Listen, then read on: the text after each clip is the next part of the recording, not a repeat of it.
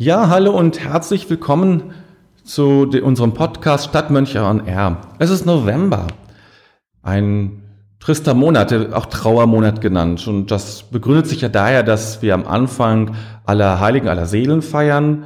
Dann kommt ein paar Wochen später das äh, Volkstrauertag, wo der Staat äh, aller Verstorbenen der Weltkriege, der ähm, militärischen Einsätze der Bundeswehr und der, der Terror, äh, ähm, äh, der Terrorakte gedenkt. Und am Ende, letzten Sonntag, hatten wir dann Totensonntag. Also drei ganz gewichtige Tage, wo wir in unterschiedlicher Form äh, der Toten gedenken. Jedoch der eigentliche Monat der Trauer ist meines Erachtens nicht der November, auch wenn es sich nahelegt vom Wetter. Der eigentliche Monat der Trauer, das ist der Dezember. Der Dezember ist der Monat, wo die meisten Menschen trauern, wo die meisten Menschen zu einem gleichen Tag trauern.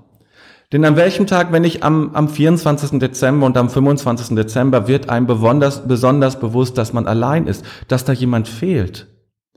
Und an welchem Tag im Jahr geschieht das, dass man trauert und alle, die Grund zur Trauer haben, ja, erleben es an einem gleichen Tag, zur gleichen Zeit, fast zur gleichen Stunde. Das ist fast nur Heiligabend, der, der 25. Dezember, also Weihnachten und Silvester Neujahr. Das sind auch die Tage, in denen man familiär zusammen war, als Paar zusammen war, wo Kinder eine Rolle spielten und so weiter. Und deshalb meine ich, der eigentliche Trauermonat, der kommt erst noch, das ist der Dezember. Wenn man Trauernden begegnet, oder ja, wenn man Trauernden begegnet, dann geschieht es oft, nein, umgedreht muss ich sagen, wenn ich als Trauernde anderen begegne, so ist es richtig formuliert, dann geschieht es oft, dass manche ja den Trauernden aus dem Weg gehen. Sie wissen nicht, was sie sagen sollen, was sie tun sollen, was kann ich tun äh, und äh, sind sich unsicher. Und das ist verständlich, dass sie unsicher sind und dass sie daher auch ähm, versuchen wollen, irgendwie den aus dem Weg zu gehen. Es ist nicht hilfreich für die Trauernden, denn die spüren das natürlich. Die spüren, dass man ihnen aus dem Weg geht und das ist kein gutes Gefühl. Und ähm, deshalb ist es, glaube ich, äh, sehr äh, wichtig, auch darüber nachzudenken, was ist eigentlich Trauer und wie kann man heute gut mit Trauer umgehen? Was kann ich jemand sagen? Was kann ich jemand anbieten? Mit welcher Haltung vor allem gehe ich daran? Und darüber habe ich mir Gedanken gemacht und habe ein paar Punkte mal aufgezählt, wo ich meine, das sind wichtige Aspekte, die man bedenken sollte. Der erste Aspekt, den ich dir mitgeben möchte, ist, ähm, gerade jetzt, wenn du als Trauernder, wenn du Trauernder bist oder Trauernde, Du kennst vielleicht die Situation, da ist jemand, der trauert oder du bist selbst in einer Trauersituation und man spricht und man spricht auch über die Trauersituation, über den Verlust des Verstorbenen und irgendwann kommt sicherlich dieser Satz. Gerade wenn man dann traurig wird und wenn der Trauernde oder der Trauernde weint, du musst auch mal loslassen können. Du musst ihn endlich gehen lassen. Lass ihn doch endlich gehen. Lass ihn doch los. Das sind gut gemeinte Vorschläge, ohne Zweifel. Aber sie sind leider, oder vielleicht Gott sei Dank, falsch. Kein Trauernder will seinen Verstorbenen loslassen. Niemand will das. Kein Trauernder. Loslassen heißt, Beziehung zu kappen. Das heißt nicht, dass man nicht im Leben durchaus loslassen muss.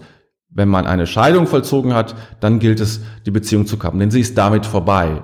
Da gibt es eine Bekundung, wir wollen aufhören mit der Beziehung. Zumindest von einer Seite. Und da macht es Sinn, äh, klar zu kriegen, ja, ich muss es dann irgendwann verstehen und muss tatsächlich da auch loslassen. Und es gibt andere Situationen im Leben, aber nicht beim Tod. Beim Tod geht es nicht darum, bei Trauer jemanden loszulassen, sondern es geht darum, Beziehung zu transformieren. Aus der physischen Beziehung eine innere Beziehung zu machen, wenn sie das nicht sowieso schon auch ist, dann dort darauf das Gewicht zu legen. Das ist das Entscheidende. Es geht nicht um Loslassen. Man muss nicht loslassen, man muss transformieren. Das ist wichtig.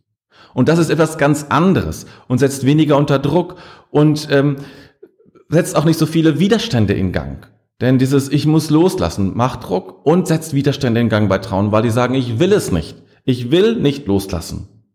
Da kann man sagen, musst du auch nicht. Du musst nicht loslassen. Aber du musst deine Beziehung zu deinem Verstorbenen verändern. Du musst sie transformieren. Er ist nicht mehr da in der physischen Welt. Und deshalb findest du ihn jetzt in dir. Da brauchst du ihn. In deinem Herzen muss er sein. Und dort musst du hin. Und das zu realisieren und das zu vollziehen, das ist die Kunst. Es geht nicht darum, jemanden loszulassen. Das nun wirklich nicht. Wer, akut, wer in einer akuten Trauersituation ist, der kennt das vielleicht, äh, dass man einfach überschüttet wird von diesen Trauergefühlen, von diesen Heulattacken, dass es einfach einen überflutet. Das ist natürlich auf Dauer keine gute und gesunde Situation. Weil man auch, man muss ja handlungsfähig bleiben. Es gibt viele Dinge zu tun, gerade wenn man jemand verloren hat und man ist auch für Beerdigung und so weiter zuständig. Aber auch nach der Beerdigung, da geht's ja weiter mit Versicherung und Testament und äh, ja, all diese Dinge, die einfach wichtig sind, Abonnements äh, kündigen und so weiter. Also man muss schon irgendwie handlungsfähig bleiben. Und deshalb ist es wichtig, auch fürs eigene Wohlbefinden, dass du lernst, deine Trauer zu begrenzen. Was heißt das? Das heißt, dass du dir morgens eine Stunde oder zwei Stunden Zeit nimmst, zu trauern. Wirklich nur zu trauern. Irgendwo in einem gemütlichen Sessel zu sitzen, vielleicht etwas zu nehmen, eine Decke des Verstorbenen, die er oder sie immer genommen hat, und dann trauerst du und überlässt dich der Trauer. Und nach ein oder zwei Stunden, je nachdem, was du dir als Zeitrahmen gesetzt hast, sagst du Schluss jetzt. Und jetzt werde ich arbeiten, werde ich das tun, was zu tun ist, und heute Mittag nehme ich mir wieder eine Stunde. Oder heute Abend, oder was auch mal passend für dich ist. Oder nach einer Stunde erstmal. Und, und wenn du sagst nach einer Stunde, dann kannst du sagen, dann nach einer Stunde habe ich wieder Zeit, eine Stunde zu trauern, dann werde ich wieder eine Stunde was tun, dann werde ich wieder eine Stunde trauern. Und nach und nach kannst du ja diese Zyklen vergrößern, dass du immer mehr aktiv wirst und immer weniger trauerst. In, also Trauerzeiten reservierst, so muss man das sagen. Das ist ein wichtiger Lernprozess für dich, dass du auch merkst, dass du die Trauer beeinflussen kannst, das gehört dazu, dass du, dass du nicht Opfer der Trauer bist, sondern dass du etwas tun kannst. Und gleichzeitig musst du eben auch ins Handeln kommen können. Du musst etwas tun können. Und deshalb ist es wichtig, lerne diese Trauer so zu begrenzen. Es gibt noch einen anderen, einen anderen Mythos, was Trauer angeht, nämlich, dass die Trauer nach einem halben oder nach einem Jahr vorbei sein muss. Dann hört man gerne, dass Leute sagen, es muss jetzt auch mal gut sein. Ja, du musst jetzt auch mal aufhören, du musst jetzt mal wieder ins Leben kommen oder was auch immer dann gesagt wird. Natürlich muss es irgendwann auch gut sein. Das gut sein ist nicht das richtige Wort. Es wird niemals gut sein. Aber natürlich muss die Trauer sich auch wegdimmen nach und nach. Sie wird sozusagen sich rausschleichen ein wenig. Das gehört natürlich schon dazu.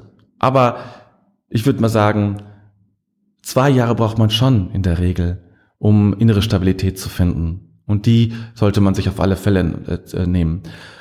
Die Krankenkassen haben bestimmt, ich glaube, es waren die Krankenkasse, dass man schon, wenn man, ich glaube, nach acht Wochen mit der Trauer nicht durch ist, kann man sich einen Überweisungsschein holen für einen Psychotherapeuten. Man ist also krank, wenn man nach acht Wochen noch nicht fertig ist. Und das ist natürlich fatal. Natürlich bist du nicht krank. Acht Wochen Trauer ist nichts. Ganz normale Zeit. Also es ist doch die Akutphase. Nein, du brauchst viel länger. Und du darfst dir erstmal deine Zeit nehmen. Das will ich dir damit sagen. Was immer diese Zeit bedeutet und wie lang die immer sein mag. Erstmal ist es deine Zeit. Und wenn du das Gefühl hast, es wird mir zu lang, es wird mir zu anstrengend, ich kann nicht mehr, dann ist es sicherlich Zeit, dir jemanden zu holen, erfahrene Trauerbegleiterin oder einen erfahrenen Psychotherapeuten. Nicht alle Psychotherapeuten sind übrigens geeignet, ist meine Erfahrung, für solche Trauerbegleitung, weil es eben nicht um eine Krankheit geht. Es geht maximal um komplizierte Trauerverläufe, aber das ist nichts Krankes.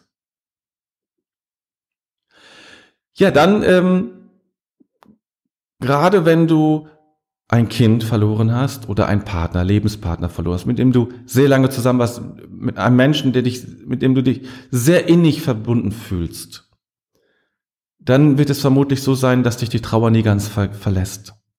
Natürlich wird sie irgendwann sich ausschleichen und weniger werden. Aber die Trauer wird immer wieder kommen. Und da möchte ich dir empfehlen, dir anzugewöhnen, die Trauer als dein Gast in deinem Leben anzusehen. Die Trauer ist ein Gast in deinem Leben. Und wenn du sie so siehst, dann kannst du sagen, wenn sie plötzlich kommt, und sie kommt manchmal unverhofft, plötzlich ist sie da. Manchmal kommen sogar noch Tränen, selbst nach Jahren. Kannst du sagen, ach, da bist du ja wieder. Herzlich willkommen. Und du weißt, Gäste kommen und Gäste gehen. Und so kannst du sie begrüßen. Bleib ein Zeitblick und dann darfst du wieder gehen, liebe Trauer. Es ist gut. Danke, dass du mich daran erinnerst, dass, dass ich diesem Menschen noch sehr nahe bin. Auch sowas ist möglich. Und dann geschieht es sehr oft, dass die Trauer nach kurzer Zeit wieder geht und nach einigen Monaten, vielleicht sogar Jahren plötzlich wieder da ist. Und das wird immer wieder kommen. Die Zyklen werden größer, aber es wird immer wieder kommen. Mach dich darauf gefasst und finde eine Haltung zu, zu dieser Trauer als Gastgeber. Das hilft dir, es leichter zu machen. Der nächste Tipp ist oder Hinweis ist für mich sehr wichtig. Schaffe dir und dem Verstorbenen einen sicheren Ort. Was ist damit gemeint? Beginnen wir mit dir. Du brauchst einen Ort, den du dir innerlich vorstellst, wie ein inneres Bild, das du dir innerlich vorstellst. Ein Ort, den es vielleicht gibt, vielleicht einen Ort im Urlaub oder wo auch immer, wo du dich sehr, sehr wohl gefühlt hast. Oder einen imaginierten, frei erfundenen Ort, wo du dich absolut sicher und zutiefst geborgen fühlst und absolut umsorgt bist, alles hast, was du brauchst. Dort begibst du dich hin und einen solchen Ort schaffst du dir, stellst du dir so plastisch wie möglich vor. Und du kehrst immer wieder zu diesem Ort zurück. Es gibt nur eine Bedingung, es darf kein anderer Mensch da sein, auch der Verstorbene nicht. Du bist dort einerseits allein, aber du bist völlig umsorgt. Wenn du andere, jemand brauchst, der da ist, dann überleg dir, ob ein Tier, ein liebes Tier hilfreich ist oder ein Engel oder ein anderes metaphysisches Wesen. Also ein Wesen nicht von dieser Welt, der also nicht Mensch ist. Oder eine Romanfigur geht auch oder aus dem Film, das geht auch. Aber kein Mensch. Warum? weil wir mit unseren, auch mit den Verstorbenen, immer auch ambivalente Beziehungen haben, auch negative Dinge da waren. Und die haben, die kommen dann irgendwann an und hoch, auch die Erinnerung daran, und die haben, sind dann plötzlich in deinem sicheren Ort und da gehören sie nicht hin. Und deswegen gehört dein Verstorbener nicht dahin. Der hat seinen eigenen Ort, da kommen wir gleich zu. Also schaffe dir diesen Ort und immer wieder gehst du diesen Ort hin und lässt dich dort versorgen, um, umsorgen und spürst diese Geborgenheit dort. Der Verstorbene oder die Verstorbene, für den schaffst du einen eigenen Ort. Und das gilt ganz besonders für Menschen, die verstorben sind, die am Ende durch Krankheit sehr gelitten haben, viele Schmerzen hatten, vielleicht auch physische Veränderungen erleben mussten oder durch Gewalt oder Unfall aus dem Leben geschieden, aus dem Leben geschieden sind. Diese Verstorbenen brauchen jetzt einen Ort der Heilung und den schaffst du Du schaffst einen Ort der Heilung und des, der Auf, des Aufgehobenseins, der Liebe, der, des Umsorgtseins. Und dort sind vielleicht auch Engel oder andere Wesen, die diesem Verstorbenen helfen, wieder heil zu werden, nach und nach wieder instand gesetzt zu werden, wo der Schmerz und, und, und die Angst und all das, was er oder sie erlitten hat, aufgehoben und geheilt wird. Und dort bringst du diesen Verstorbenen mit und du bist da und begleitest diesen Prozess der Heilung mit deiner liebenden Aufmerksamkeit und gehst vielleicht zwischendrin zurück in deinen eigenen Ort. Das ist ein ganz wichtiger Prozess, den ich dir sehr empfehlen möchte. Geh diesen Weg. Schaffe diese beiden Orte. Das wird dich stabilisieren. Ja, dann kommen wir zu einem weiteren Hinweis. Trauer ist nicht linear. Manche haben die Vorstellung, die Trauer ist wie ein so ein Prozess, wie so ein Fließbandprozess. Nach A kommt B, nach B kommt C, nach C kommt D, nach D kommt E und dann ist man fertig. Aber so funktioniert Trauer nicht.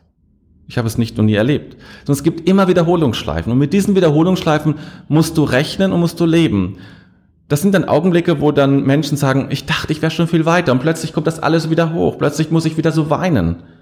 Das ist normal. Das ist eben, es ist nicht lineal, so eine, eine, eine, eine Linie, die so nach oben geht, ja, Schritt für Schritt, stetig nach vorne. Nein, so ist das nicht. So ist das Leben übrigens auch nicht. Sondern es geht immer wieder, wird es Wiederholungsschleifen geben und damit rechne bitte und sag es auch anderen, die du da, die du erlebst, die darunter leiden. Es ist normal und es gehört dazu und es lässt sich auch nicht verhindern. Es sind ganz normale Prozesse, diese Wiederholungsschleifen.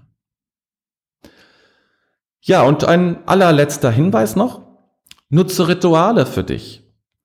Also am Anfang des Trauerprozesses stehen ja viele Rituale. Aussegnung, Beerdigung, Beisetzung, ähm, all das, was man sich so vielleicht von Kirchen oder auch von einem Trauerredner äh, holt und was man dort bestellt, was man bespricht. Aber schaff dir auch Rituale zu Hause. Es kann sein, dass du sagst, abends da gehe ich immer eine halbe Stunde in den Lieblingssessel meines Mannes, äh, kuschel mich da in die Decke ein, die er immer genommen hat und bin ihm da ganz nahe.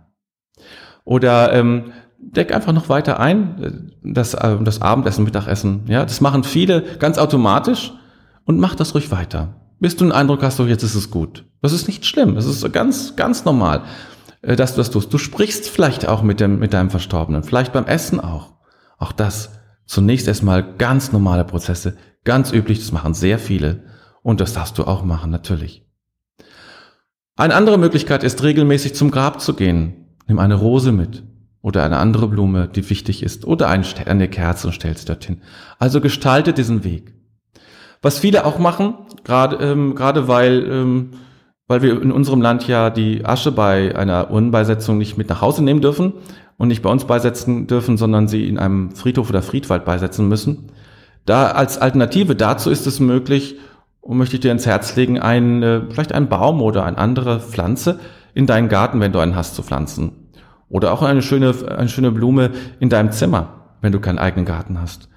Das ist der Baum und ist die Pflanze, die dich eben erinnert an den Verstorbenen, an die Verstorbene. Und so kannst du da immer wieder hingehen, diese Pflanze umsorgen und umpflegen, wie du früher vielleicht deinen Verstorbenen umsorgt und umpflegt hast. Und der Pflanze eben das jetzt angedeihen lassen. Das sind eben gute Möglichkeiten. Ja, damit sind wir am Ende des Podcasts und meiner Hinweise gekommen. Das heißt, einen wichtigen Hinweis habe ich noch. Ich wollte jetzt gerade ansetzen, einen schönen Dezember, einen schönen Advent und Weihnachten vielleicht sogar schon zu wünschen, wo das ein bisschen früh ist. Nein, das ist das, was ich viel wichtiger sagen oder wichtigeres sagen möchte, ist, wenn du in einer Trauersituation bist oder jemanden kennst, der in einer Trauersituation ist, ich empfehle ganz eindeutig, bereite dich für Heiligabend und ähm, Weihnachten vor. Plane diese beiden Tage oder Silvester, wenn das auch sensibel ist. Plane es. Das ist sehr, sehr macht einen riesengroßer Unterschied, ob du es einfach auf dich zukommen lässt oder ob du das genau und planst und überlegst, was machst du, wo gehst du hin, wo gehst du auch nicht hin. Gehst du zum Gottesdienst oder nicht? Willst du was zu essen machen? Gehst du zu den Kindern? Gehst du zu Freunden? Bleibst du allein für dich? Das ist völlig egal, aber plane es, überlege es. Das ist, das ist sehr wichtig. Ja, das hat auch damit zu tun, das hatten wir vorhin schon, dass du auch mitbekommst, dass du deiner Trauer gestalten kannst. Nicht, dass die Trauer dich gestaltet, sondern du gestaltest die Trauer. Dass du Selbstwirksamkeit erlebst, dass du da wieder ins Handeln kommst, ins Planen und Überlegen kommst. Das ist sehr wichtig und deshalb ist das auch für Silvester und für Heiligabend, Weihnachten wichtig. Und es ist wichtig, weil du ähm, dann in der Situation war vermutlich nicht ganz so tief in deine Emotionen hineinkommst und weil du dir ein Weihnachten schaffst, was zu dir passt, ja. Nur es auf sich zukommen zu lassen, ist ein, ist, ist, ist risikoreich. Du weißt nicht, was passiert. Aber es zu planen und es vielleicht auch wieder zu verändern, wenn es soweit ist, das ist was anderes.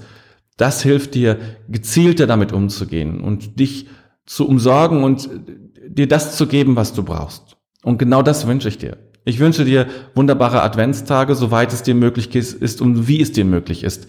Und dass du darauf achtest und genau schaust, was du brauchst und das dann tust. Und das lege ich dir sozusagen ähm, vorweg in den Nikolaus-Stiefel, den man nächste Woche rausstellt, äh, als Hinweis mit, dass du daran denkst und dass du tust und es vielleicht weitergibst an andere. Ich wünsche dir also eine gute Zeit und sage jetzt bis bald. Mach's gut. Das war wieder mal unser Podcast. Wenn dir diese Sendung gefallen hat, dann wäre es ganz wunderbar, wenn du uns bei iTunes fünf Sterne geben würdest. Oder wenn du diesen Podcast teilst. Oder abonnierst. Oder bei Facebook likest. Und wir freuen uns auch über Kommentare. Wir danken dir und sagen bis bald.